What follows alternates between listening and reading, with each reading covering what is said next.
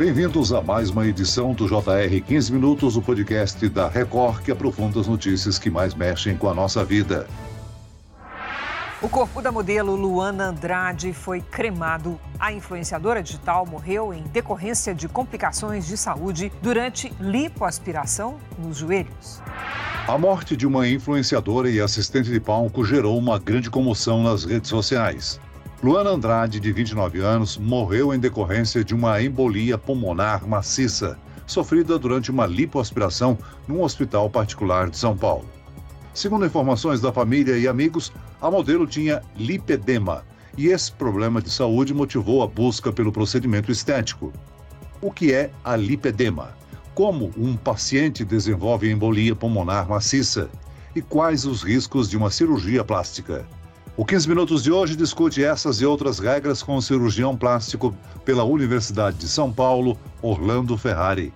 Bem-vindo ao nosso podcast, doutor. Muito obrigado, Celso, pelo convite. Quem nos acompanha nessa entrevista é a repórter da Record, Giovana Rizardo. Ô, Giovana, o Brasil é um país onde a população gosta de se cuidar. Prova disso é que cada vez é maior o número de pessoas que frequentam academias ou buscam atividades físicas em parques e outros lugares. Mas, em algumas vezes, acabam procurando uma cirurgia plástica, como foi o caso da Luana, não é mesmo? Oi, Celso. Mais uma vez, obrigada pelo convite. Oi, doutor Orlando. A Luana era uma jovem bonita, participou de um reality show aqui na Record, o Power Couple. E na última postagem dela nas redes sociais, ela compartilhou uma foto na academia. Isso ela fazia com uma certa frequência, era possível ver nas redes sociais essa preocupação que ela tinha com o corpo, com o físico, com a saúde também. Ela se cuidava bastante e decidiu se submeter a uma cirurgia plástica nos joelhos. Doutor Orlando, esse é um procedimento comum? Como é que ele é feito? Sim, a lipoaspiração é um procedimento muito comum. Para vocês terem uma ideia, nós temos até estatísticas bem atualizadas agora de setembro da Sociedade Americana de Cirurgia Plástica e a lipoaspiração constou como a primeira cirurgia estética no mundo, nos Estados Unidos e também temos esse dado no Brasil. Hoje a lipoaspiração é o procedimento estético mais realizado. No mundo, em 2022, foram realizados 2,3 milhões de cirurgias plásticas com lipoaspiração. Em segundo lugar vem a prótese de mama, seguida por pálpebras, abdominoplastia mastopexia, tá?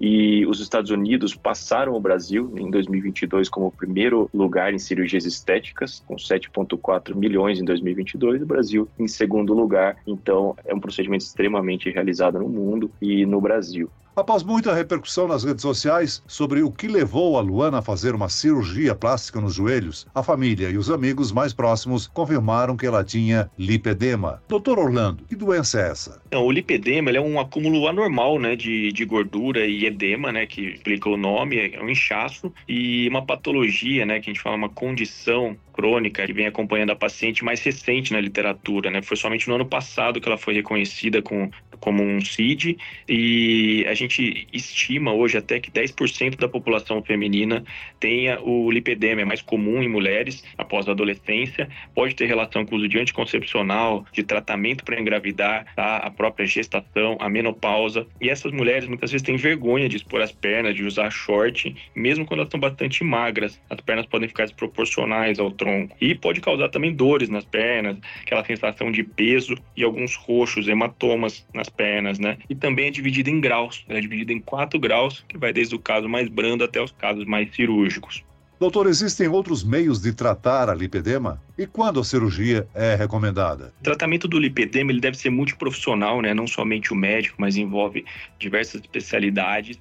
E existem, sim, os graus mais iniciais, principalmente. As pacientes podem fazer drenagens linfáticas, usar meias compressivas. Isso, pelo menos, alivia o inchaço que é causado por aquela reação inflamatória da gordura no lipedema. Ah, uma alimentação regrada também ajuda bastante, uma dieta anti-inflamatória também. Atividade atividades físicas, principalmente focado em queima de gordura, atividades que trabalhem com aumento da frequência cardíaca e o tratamento cirúrgico nos casos refratários esse tratamento clínico ou os casos mais avançados, eles envolvem geralmente lipoaspiração, tentando preservar a circulação linfática e pode chegar até mesmo em casos de ressecção de pele, nos casos mais extremos. O hospital, doutor Orlando, divulgou que a Luana morreu porque teve quatro paradas cardíacas causadas por uma embolia pulmonar maciça. O que, que causa essa reação? Na lipoaspiração a gente pode ter um sangramento, né, hematoma, infecção, anemia, acúmulo de líquido e podemos ter uma trombose venosa profunda, como em qualquer tipo de, de cirurgia ou de, de estase, um voo longo, pode formar um trombo na, nas veias profundas da perna, da coxa, por exemplo, e esse trombo pode subir até o pulmão e causar uma tromboembolia pulmonar. Isso é uma possibilidade, não só na lipoaspiração, tá? Em qualquer tipo de procedimento, qualquer situação que a pessoa fique muito tempo parada, tem a ver com a estase sanguínea, com dificuldade de retorno venoso e tem muito a ver com os fatores de risco também, como hormônios, anabolizantes, próprio anticoncepcional, tabagismo, doenças é, genéticas, algumas síndromes de coagulação, tá? Mas esses coágulos podem subir para o pulmão, fazer uma tromboembolia pulmonar. Isso aumenta a pressão do pulmão e pode levar à parada cardíaca realmente. Nós vimos muito isso na COVID, né? E inclusive a COVID também é considerada hoje um fator de risco para embolia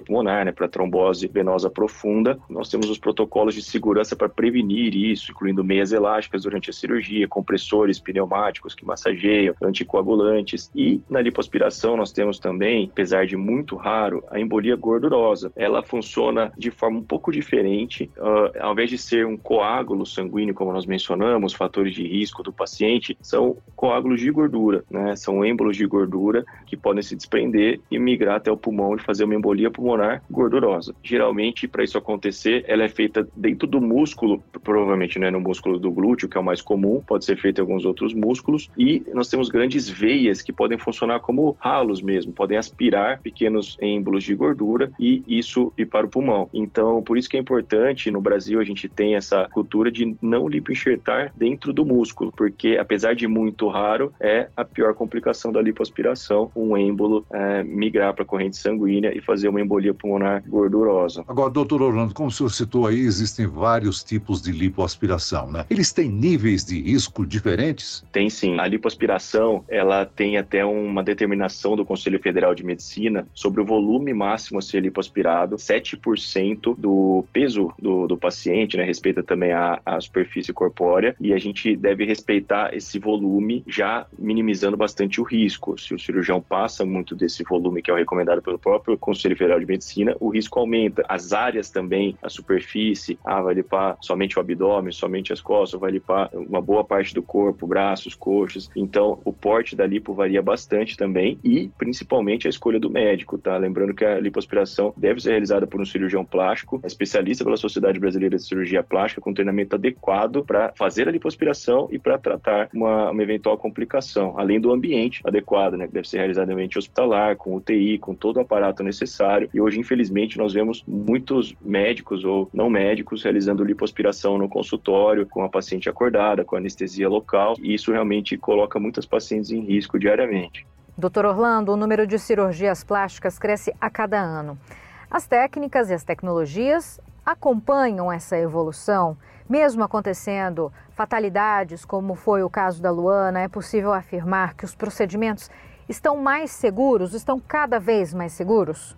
Sim, Giovana. Até o hospital que nós mencionamos estão cada vez mais preparados para isso. A gente comentou agora há pouco sobre esses compressores pneumáticos. Isso não era tão habitual nos hospitais, somente nos melhores hospitais de ponta. Hoje já é uma rotina em praticamente todos os hospitais de plástica. Fica o tempo todo comprimindo a panturrilha da paciente. Na nossa parte da técnica também da cirurgia plástica, as cânulas evoluíram muito. Quem inventou a cânula atual foi o Francis Iloá em 77 e desde então a evolução foi muito grande das próprias cânulas, aparelhos para detectar o plano que o cirurgião está, evitar perfurações, ultrassom que pode guiar, inclusive nos Estados Unidos, como eles têm muito esse problema com a lipoenxertia no glúteo, eles têm, alguns estados têm um protocolo para guiar a lipoenxertia com ultrassom para garantir e comprovar que o cirurgião não colocou intramuscular essa gordura. A tecnologia vem realmente crescendo muito e ajudando a gente cada vez mais para deixar o procedimento mais seguro. Além da lipoaspiração, os procedimentos mais procurados no Brasil são o aumento da mama, a abdominoplastia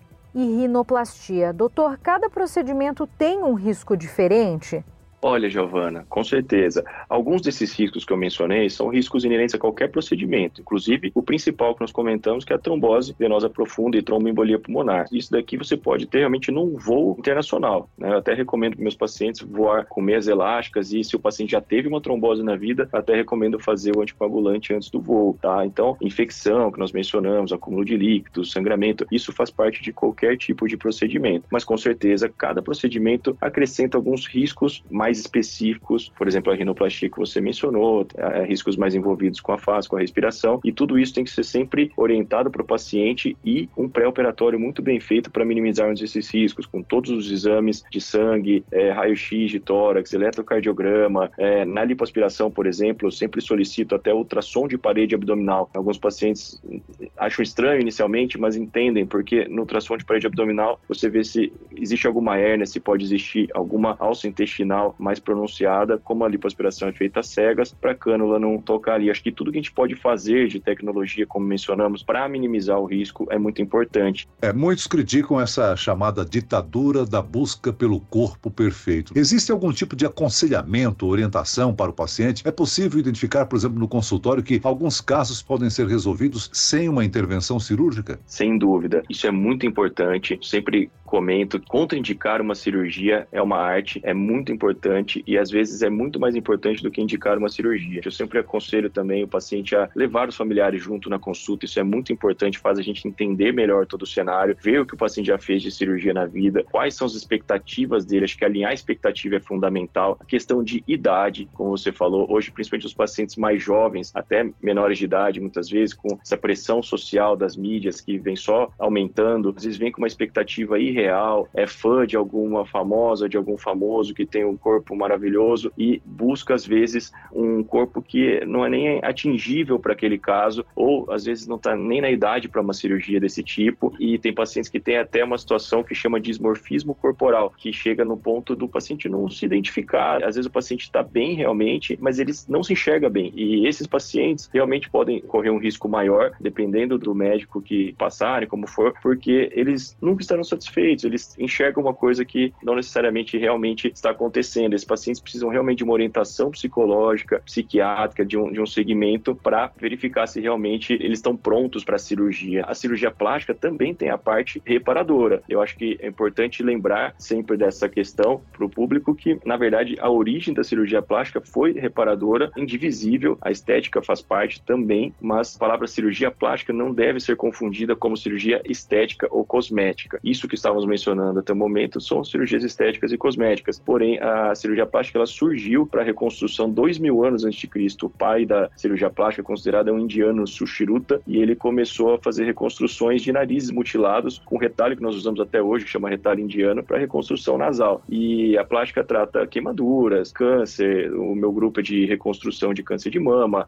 Então, a cirurgia plástica também tem esse caráter reparador. E esse cirurgião que é habilitado para cirurgia reparadora, com certeza também estará mais habilitado ainda para fazer a cirurgia estética com segurança e tratar uma possível complicação. É claro que a nossa intenção aqui não é desmotivar quem quer fazer uma cirurgia plástica, doutor. Até porque, na maioria dos casos, eles trazem, além da mudança no corpo, um crescimento da autoestima e isso tem como consequência positiva uma melhoria na qualidade de vida do paciente, né? Agora, no caso que nós citamos no início do podcast, a Luana estava num hospital que tinha todo o suporte médico necessário para o procedimento e a morte dela é uma fatalidade. Mas para quem nos acompanha, na hora de buscar um procedimento, que tipo de suporte o hospital ou clínica deve oferecer? O que, que é, no mínimo, exigido para essa situação? Exatamente, foi uma fatalidade, um desfecho muito triste, realmente. Acho que as condições mínimas, Celso, para segurança que você questionou, realmente devem incluir um bom hospital, UTI, com todo o equipamento necessário, pronto para alguma possível complicação, apesar de muito raro. O anestesista é fundamental nesse nesses casos, tá? O anestesista idealmente deve ser um anestesista somente para esse caso, que vai acompanhar o tempo todo. Ele chega antes, faz toda a parte pré-anestésica da paciente, faz indução anestésica com anestesia geral, que é o mais seguro na lipoaspiração, né, que estamos mencionando, mas na maioria dos procedimentos estéticos de cirurgia plástica também, né, feitos no hospital, a anestesia geral é mais segura, ele tem o controle total ali, da respiração da paciente, dos batimentos cardíacos e tudo mais. No pós-operatório também, o anestesista continua acompanhando até a recuperação e isso daí é fundamental também, tá? Tem alguns medicamentos também que ajudam, anticoagulantes e, e toda a questão das meias também que mencionamos, os compressores. Acho que isso daí é o mínimo para realmente garantir toda a segurança, fora a capacitação da equipe e tudo mais. Muito bem, nós chegamos ao fim desta edição do 15 Minutos. Eu quero aqui agradecer a participação e as informações do cirurgião plástico Dr. Orlando Ferrari. Muito obrigado, doutor Orlando. Muito obrigado. E agradeço a presença da repórter da Record, Giovana Rizardo. Obrigado, Giovana. Obrigada, Celso, mais uma vez por estar aqui, por discutir esse assunto tão importante com você, com o Dr. Orlando e também com o nosso ouvinte. Esse podcast contou com a produção de David Bezerra e dos estagiários Lucas Brito, Fernando Russo e Kátia Brazão. Sonoplastia de Marcos Vinícius. Coordenação de conteúdo Edivaldo Nunes e Deni Almeida. Direção editorial Tiago Contreira. Vice-presidente de jornalismo Antônio Guerreiro. Você pode acompanhar o JR 15 Minutos no portal r7.com, nas redes sociais do Jornal da Record e nas principais plataformas de streaming. Eu, Celso Freitas, te aguardo no próximo episódio. Até amanhã.